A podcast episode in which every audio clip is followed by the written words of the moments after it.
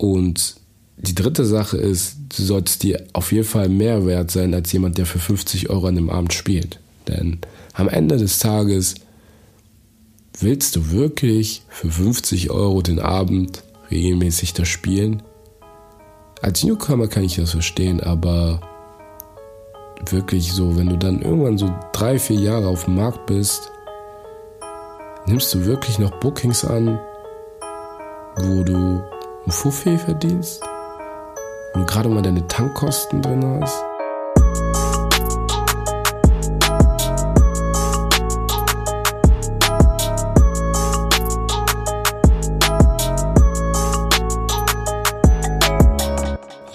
Herzlich willkommen, Freunde, hier bei der nächsten Folge von Tea Time Germany. Diesmal wieder mit mir alleine mit den nächsten Tipps und Tricks. Aber bevor ich wieder auf das Thema einsteige, ähm, ja, ich bin gerade hier äh, wieder in meinem kleinen äh, Studio hier und äh, es, das, der, der Schreibtisch ist voller Kram. Ich habe mir nämlich jede Menge Rechnungen liegen, ähm, die ich einbuchen musste bei mir in das Buchungssystem. Ich habe das nämlich früher so gemacht, dass ich äh, die ganzen Rechnungen immer bis zum Jahresende aufbewahrt habe und dann sozusagen im darauffolgenden Jahr irgendwann bis Mai oder so, meistens noch danach, dann die ganzen Buchungen eingegeben habe. Ich habe mir dann dieses Viso-Steuerprogramm runtergeladen und dann halt alles eingegeben und am Ende wusste ich so, ah okay, das hast du verdient, das hast du ausgegeben und dann schickst du das mit der Steuererklärung dann raus. Ne? Und äh, jetzt bin ich an einem Punkt, wo ich halt Umsatzsteuer auch abführen muss. Und ihr wisst gar nicht, was das für Arbeit ist. Ähm, man muss jetzt wirklich monatlich diese Umsatzsteuer quasi an das Finanzamt überweisen und kann das halt gegen seine Vorsteuer geltend machen. Das heißt, alle Belege, die du hast, reichst du einfach oder buchst du direkt ein und kriegst dann halt eben oder muss halt einfach weniger Umsatzsteuer dann an das Finanzamt zahlen, weißt du? Und das musst du monatlich machen und ich habe den ganzen, den ganzen Januar habe ich das nicht gemacht und dann quasi am Ende, Ende Januar das gemacht und es ist so viel am Buchen gewesen, das war unfassbar. Ich habe halt auch letztes Jahr im Dezember das Buchungssystem umgestellt und mache das nicht mehr mit Visosteuer, sondern mit LexOffice. Das ist, kann ich auch empfehlen, cooles Programm, weil man kann sehr viel dann auch online machen und unterwegs und die Belege einfach ohne Probleme scannen und von da auch Rechnungen schreiben und die bieten das, glaube ich, jetzt im Moment auch so umsonst an für ein paar Monate und dann kann man sich da echt sehr, sehr gut dran gewöhnen und das mal ausprobieren. Und äh, ja, das war auch der Grund, äh, weshalb ähm, ja, es einfach so im Moment nicht zu einer nächsten Podcast-Folge kam, weil ich einfach diese äh, Dinge noch erledigen muss. Ne? Das Gute daran ist, man kriegt dann so eine Routine rein und ähm, ja, muss dann einfach am Ende des Jahres dann nicht so viel machen. Also ich mag mir gar nicht ausmalen, wie viel Arbeit das gewesen wäre, äh, das am Ende des Jahres zu machen. Wahrscheinlich, wahrscheinlich Wochen. Ne? Von daher, falls ihr in der Richtung irgendwelche Tipps habt oder vielleicht auch mal Ratschläge haben wollt, dann äh, gebt mir mal Bescheid. Dann nehme ich das nämlich mit in meine Liste auf und würde das entsprechend dann in den nächsten äh, Folgen mal so ein bisschen ausführlicher mal behandeln. Aber ähm, worauf ich heute zu sprechen kommen wollte, ist nämlich, dass äh, ein DJ-Kollege mich angeschrieben hatte und äh, meinte, ja, das mit den Podcasts und so ähm, ja super toll wäre und äh, ich auf jeden Fall weitermachen soll, was er erstmal wirklich me mega Props äh, für mich ist. Also ich will mich jetzt nicht beweihräuchern oder so, aber das gibt einem selber auch ein gutes Gefühl, wenn man weiß, dass man die Leute dann auch erreicht und ähm, die Leute daraus auch was mitnehmen, was man macht. Ne? Und ähm, der, dieser Mehrwert eben einfach im Fokus steht. Das ist mir sehr wichtig. Ja. Und äh, dann meinte er auch so, ja, ähm, das Thema Gehaltsverhandlungen interessiert ihn, ne? aber äh, vielleicht ist das ja auch ein Thema, äh, über das man nicht so spricht, so einfach in der DJ-Branche. Und ich so, okay, da musste ich schmunzeln, ähm, weil man daraus auch so ein bisschen die Unsicherheit bei ihm herausgehört hat. Ja? Und ich kann mich aber auch so ein bisschen in ihn hineinversetzen. Warum? Weil jetzt speziell in der DJ-Branche, aber auch in anderen Bereichen ähm, des Lebens ist es so, dass eben die Preisverhandlung ein sehr empfindliches Thema ist. In Deutschland herrscht ja leider noch die Mentalität, dass man über Geld einfach nicht spricht. Und in gewissen Situationen ist das vielleicht auch gut, dass man nicht über Geld spricht. Ne? Ähm, aber wenn man das vergleicht mit den Amerikanern, die sind da komplett anders. Die sind komplett offen, haben natürlich auch eine komplett andere Mentalität. Das hat Vorteile, aber auch Nachteile. Ähm, kann man alles so sehen, wie man möchte, aber ähm, es hat auf jeden Fall entsprechende auch Vorteile. Ne? Ähm, ja, aber warum sehen das Leute hier so empfindlich in Deutschland? Ähm, ja, einfach, gerade jetzt auch spezifisch für DJs, aber generell für Künstler auch, ist erstens der Markt sehr überschaubar. Ne? Also je nach Region wirklich überschaubar und die Preise sprechen sich halt in der Regel sehr schnell rum. Ne? Und der zweite Punkt ist, dass es immer Künstler gibt, die das günstiger machen, weil sie erstens Newcomer sind oder zweitens eben darauf angewiesen sind. Und dadurch besteht halt die Gefahr, dass du den Preis zu hoch ansetzt, dass eben der günstigere dann einfach genommen wird. Ja. Ähm, wie ich das so sehe, darauf werde ich aber auch gleich nochmal eingehen. Ähm, und es bestehen vor allem auch Ängste, dass man eben einfach, also das ist ja das, was ich eben schon gesagt habe, dass man nicht gebucht wird. Ne? Das ist ein ganz, ganz wichtiger Punkt, nämlich diese Angst. Ja? Ähm, aber ob das wirklich Angst ist, das muss jeder für sich selber entscheiden. Ne? Denn am Ende geht es um den eigenen Wert. Darauf komme ich auch gleich zu sprechen. Und der letzte Punkt ist eben, dass wenn man einmal den Preis gesetzt hat, dass der eigentlich nur schwer zu erhöhen ist. Und das ist halt für viele auch ein Punkt, weshalb sie eben über diese Preise dann einfach auch nicht mehr so wirklich sprechen. Das hat aber auch wieder mit dem Punkt des, äh, der Preisabsprache dann wieder zu tun. Ne? Aber der DJ-Kollege, er hat gesagt, ja, man spricht über Preise nicht so und was ich dazu sagen will, und das ist ein ganz wichtiger Punkt, ist, dass das einfach nur ein Limiting Belief ist. Es ist ein Limiting Belief. Warum? Also für die Leute, die sich jetzt mit, ähm, mit dem Wort nicht auskennen, es ist, das Limiting Belief heißt, ich, das ist ein, ein, also ich glaube an etwas und das, das ist auch so. Genau so ist das. Ne? Und du setzt dir damit sozusagen eine Grenze ein Grenzgedanke. Und es gibt ein sehr schönes äh, Sprichwort oder ein sehr schöner Satz von einer US-amerikanischen Sachbuchautorin, die gesagt hat, If you accept a limiting belief, then it will become a true for you. Also wenn du diesen Grenzgedanken so akzeptierst, dann wird er für dich auch so werden und so sein. Und solche Sprüche sieht man überall auf Facebook, auf Instagram. Ja, also das ist ja voll von, von, von solchen Sprüchen ne, auf Social Media. Aber die Sache ist halt, das stimmt halt einfach. Es stimmt. Ne? Und deswegen will ich eben darauf zu sprechen kommen, auf das Thema heute, wie du deinen Wert als Künstler oder als Selbstständiger erkennst.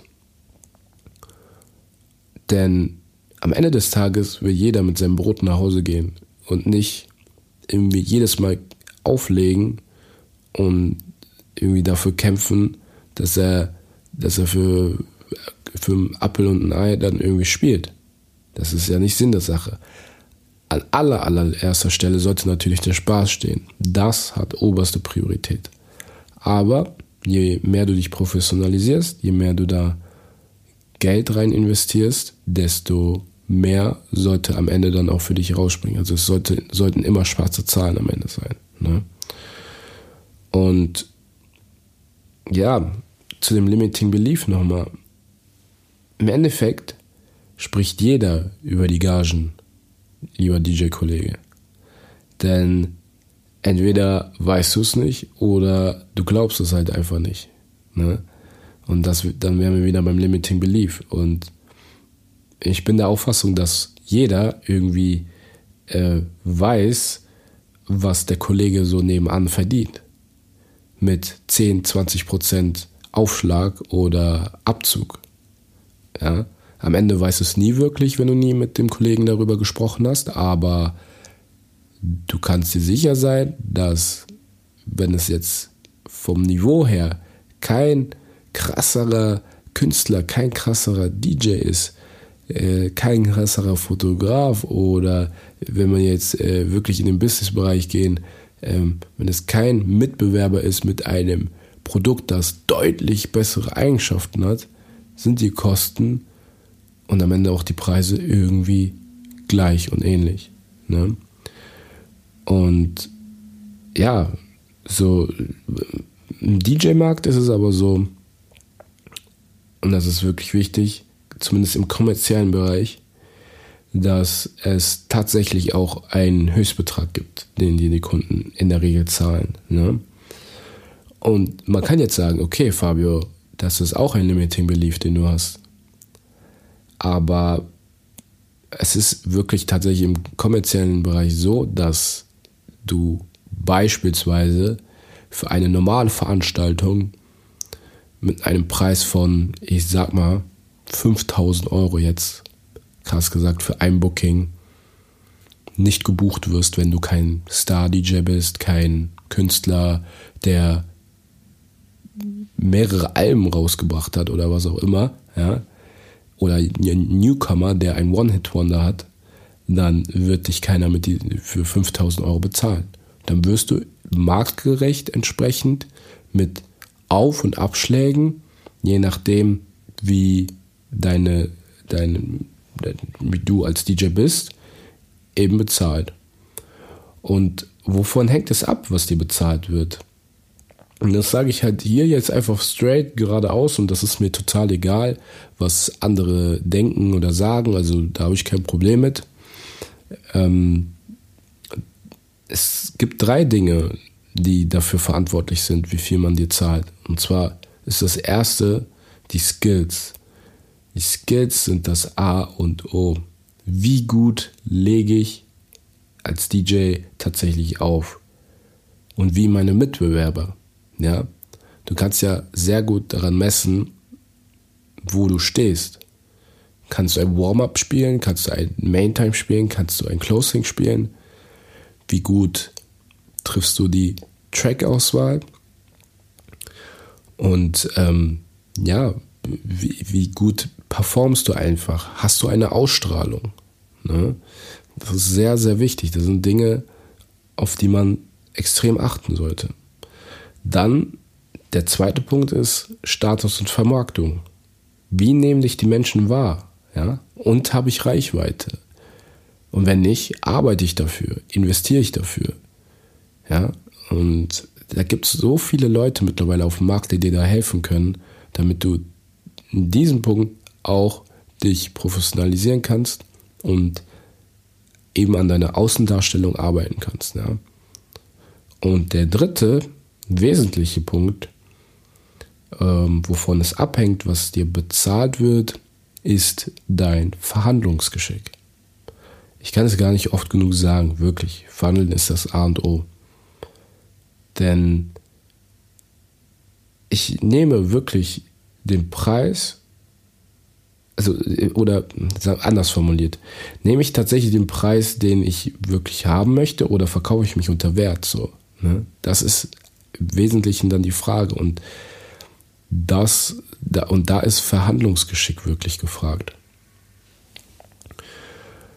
Und die erste Frage bei diesen drei Punkten, die eben entscheiden, wie viel dir bezahlt wird, passen eben alle diese Rahmenbedingungen. Ne? Denn du kannst als Künstler zum Beispiel technisch sehr stark sein, aber wenn du eben kein Instagram hast, kein Facebook, nicht kommunizierst mit den Leuten, dann ist ohne Kontakte die Wahrscheinlichkeit höher, dass du einfach nicht weiterkommst, wie mit diesen Plattformen, mit diesen Social Media Plattformen. Ne? Und da muss auch was passieren, du musst die Leute entertainen. Ähm, und du musst aber auch mehr sein als ein, ein, ein gelecktes Instagram-Model. Ja, das bringt nichts, wenn du perverse Fotos hast auf den Plattformen, aber keinen einzigen Übergang hinbekommst.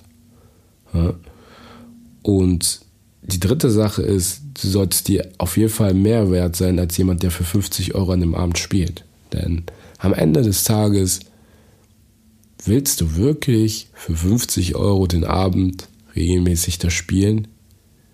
Als Newcomer kann ich das verstehen, aber wirklich so, wenn du dann irgendwann so drei, vier Jahre auf dem Markt bist, nimmst du wirklich noch Bookings an, wo du ein Fuffi verdienst, wo du gerade mal deine Tankkosten drin hast. Wenn du deine Steuern abziehst, kannst du mal überlegen, was da wirklich übrig bleibt. Da kannst du gerade vielleicht mal zu Mc's gehen und dir ein Mac-Menü holen. Ja? Oder rechne das mal runter. So, wenn du irgendwo auflegst, fünf Stunden da bist und du bekommst 50 Euro, ja, äh, da, durch fünf, da, da, hast du einen Stundenlohn von 10 Euro. Äh, lohnt sich das, wirklich nachts dazustehen, aufzulegen? Äh, oder macht es nicht Sinn, für das Geld irgendwie ein Beat zu produzieren, den man in einer Stunde oder in zwei Stunden runter hat, den man dann irgendwo anbietet, weißt du? So als Beispiel, als Gegenrechnung. Und das sollte sich einem bewusst werden. Natürlich, als Newcomer, ich bin erstmal da. Es macht Bock, es macht Spaß. Das Geld ist nicht wichtig und es sollte auch nicht Priorität sein. Aber wenn es dir darum geht, einfach vielleicht für dich, für deinen Wert einfach ein bisschen mehr zu bekommen, dann solltest du auf solche Dinge achten. Und wir sprechen hier jetzt auch nicht von Ausnahmen, wie zum Beispiel die Möglichkeit, auf einem Konzert von irgendeinem großen Act zu spielen. Mein Kollege DJ Freezy aus Hamburg, schöne Grüße an dich, der hat beispielsweise beim Justin Timberlake Konzert ähm, ja, vorher als DJ gespielt. Ja. Das heißt, die Leute waren da, um ihn herum waren 30.000 Menschen. Du musst dir mal wirklich die Zahl auf der Zunge zergehen lassen. 30.000 Menschen waren um sich herum, du kommst auf die Bühne, dein Puls ist so hoch und ja, dann legst du einfach los. Und das ist natürlich auch super Promo für dich.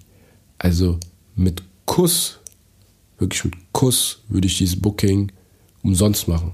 Sage ich dir ehrlich. Ne? Weil äh, eine bessere Promo kann das gar nicht sein. Und ähm, ja, im Endeffekt, wir haben Skills, wir haben Status, wir haben Vermarktung und diese Punkte würden den Rahmen sprengen, aber ich gebe dir hier acht Hard Facts und Tipps zur Preisverhandlung, damit du dich mindestens nicht unter Wert verkaufst. Und der erste Punkt ist, man bekommt nicht das, was man verdient, sondern man bekommt immer das, was man verhandelt. In Ordnung. Ähm, er hat aber im Kopf einen Maximalbetrag von 50.000 oder vielleicht 55. Ja. Ob es dann wirklich entgeltlich ist, sei mal dahingestellt. Aber du hättest zum Beispiel einen Firmenwagen rausholen können, Handy, äh, Prämien und solche Sachen, ne? Beteiligung an Betriebsergebnissen, an Gewinnen. Das sind alles Punkte, da muss was von dir kommen. Und äh, deswegen bekommt man immer nur das, was man, also nicht das, was man verdient, sondern das, was man verhandelt. Und an dem Punkt sollte man immer den Mund aufmachen. Der zweite wichtige Punkt ist, dass je wichtiger der Gegenstand der Verhandlung für dich ist, also in dem Fall zum Beispiel das Booking, umso mehr Macht hat dein Gegenüber. Obwohl er eigentlich der gleiche ist. Denn es ist was anderes, ob du in der Verhandlung sitzt und sagst und dir denkst, ja, ich brauche unbedingt dieses Booking oder ja, das Booking ist nice, aber wenn er mich nicht nimmt, dann habe ich zum Beispiel einen freien Abend und kann mich um andere Dinge kümmern. denn ich habe eh noch meine anderen Bookings, die mich stützen und halten. Und jetzt mal salopp gesagt, die 500 Euro mehr oder weniger ist ja jetzt auch nicht schlimm. So klar, würde schmecken, wenn ich das so dabei habe, aber ich überlebe das, sagen wir es mal so. Ne? Im Gegensatz zum anderen, der am Hungertod naht, wenn er diese 500 Euro nicht bekommen würde. Oder in dem Fall, sage ich mal, der würde ja dann für weniger auflegen, für 150, sage ich mal. Ne? Und deswegen ist es immer so, dass je, je wichtiger dir das ist, sozusagen, desto mehr Macht gibst du dem anderen dann auch in der Verhandlung. Der dritte Punkt, und das ist sehr, sehr wichtig meiner Meinung nach, ist, dass eben ein Kompromiss eigentlich für beide Parteien das Schlechteste ist, was man haben kann. Warum? Weil beide verlieren. Weil beide einknicken müssen und beide weniger bekommen, als sie eigentlich wollen. Und deswegen sollte man immer darauf achten, dass man bei einem, ja, bei einer Verhandlung eigentlich die Person mehr danach fragt, so, was sie eigentlich will. So, ne? Also warum willst du das, was du willst? So. Du gehst weg von der Position, mehr zum Interesse des Gegenübers und sprichst einfach Klartext. Und versuchst darüber dann eben eine Win-Win-Situation zu, zu schaffen. Beispiel, da kommt jemand auf mich zu und sagt so, ja Fabio, äh, wir haben hier ein Booking und so, äh, wir würden dich gerne hier im äh, Bootshaus bei uns in Köln mal einplanen. Da planen wir ein richtig cooles Music Festival und wir wollen dich unbedingt dabei haben. Sag ich, ja klar, gerne so und so, können wir machen. Und dann sagt er so, ja, was stellst du dir so Engage vor und so. Und dann sage ich, ja, hör mal, Bruder, ich will auf jeden Fall meine äh, 700 Euro haben.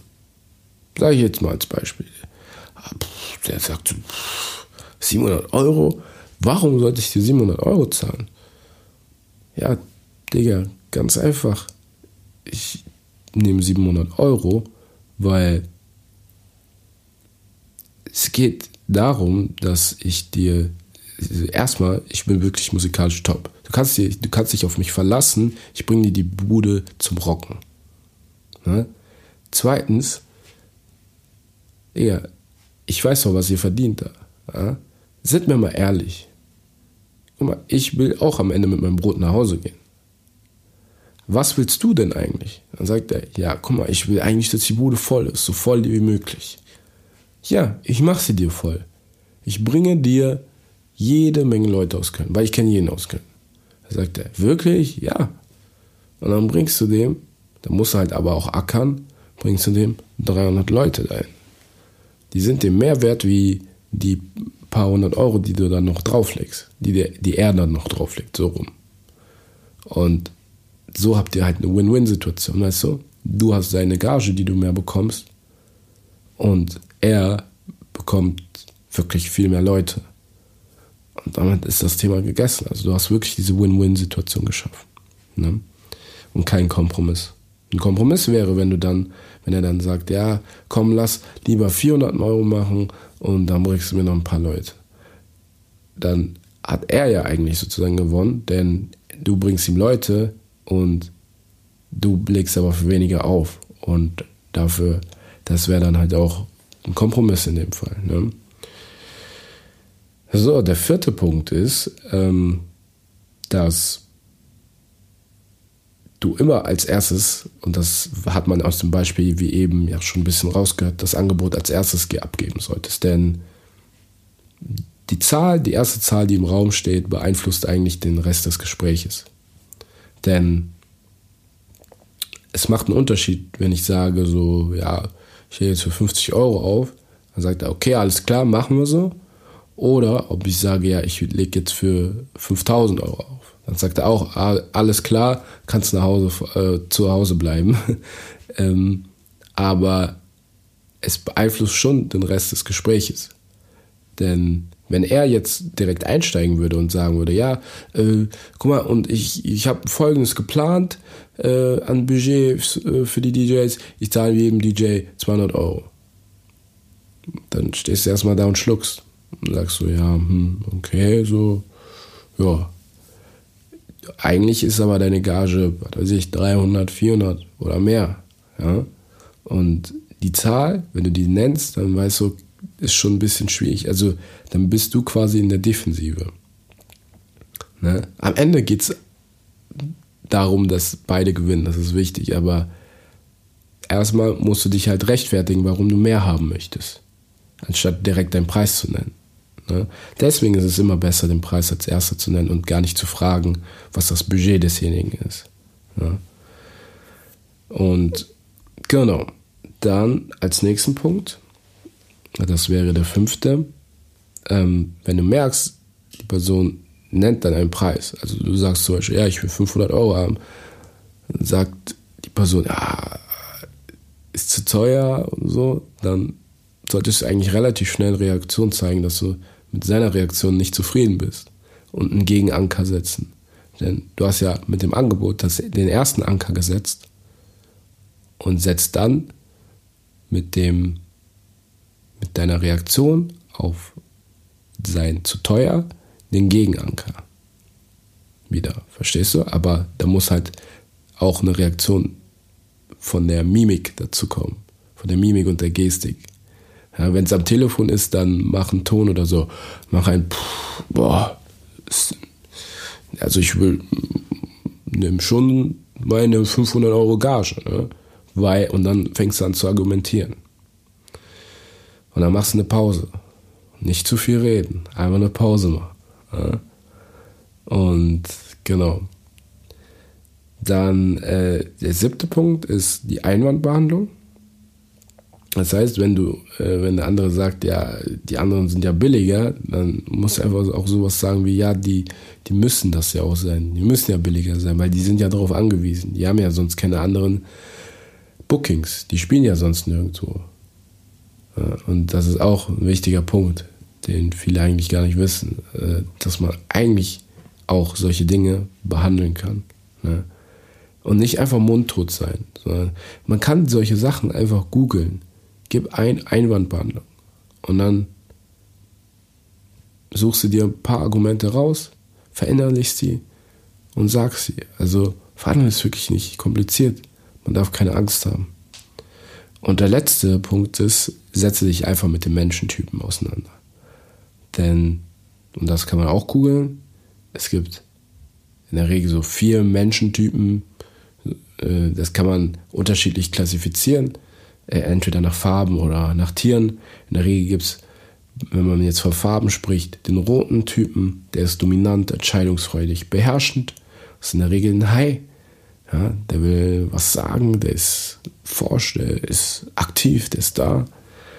Dann gibt es den gelben Typen, der ist eher so kontaktfreudig aufgeschlossen, begeisterungsfähig. Also eher so ein Delfin, ne? der überall da ist, Spaß hat, auf Leute zugeht. Und dann haben wir noch den grünen und die, den blauen, die, die grüne und die blaue Person. Die grüne ist eher so einfühlsam, zurückhaltend, freundlich, eher so ein Wal und braucht viel Vertrauen, ne? aber hilft dir dann auch wirklich und steht hinter dir. Und die, blaue Person ist eher so gewissenhaft, beobachtend, faktenorientierend und so voll der Zahlenmensch. Muss sehr viel nachdenken. Ne? Also so eine richtige Eule. Ja? Wenn du das auch im Vorfeld weißt oder zumindest herauserkennen kannst, dann kann dir das in deinen Verhandlungen auch zugutekommen. Ne? Und ja, das war es eigentlich schon. Im Endeffekt sind diese Tipps, die ich dir gebe, die ich dir an die Hand gebe, Tipps, damit du dich einfach nicht verarschen lässt. Und wichtig ist halt einfach nur, dass wenn du ein Newcomer bist, die, diese Tipps für dich genauso gelten. Allerdings solltest du halt schauen, dass du einfach nur erstmal auf den Markt kommst. Ja? Denn du musst erstmal wirklich da sein, um auch ein Argument zu liefern, warum man nicht buchen sollte. Denn du kannst nicht aus dem Nichts kommen und dann beispielsweise horrende Gagen verlangen. Ne? Und diese Prinzipien sind nicht nur auf DJs zu übertragen, nicht nur auf äh, Künstler, sondern wirklich auf, auf andere Berufe, auf andere Bereiche.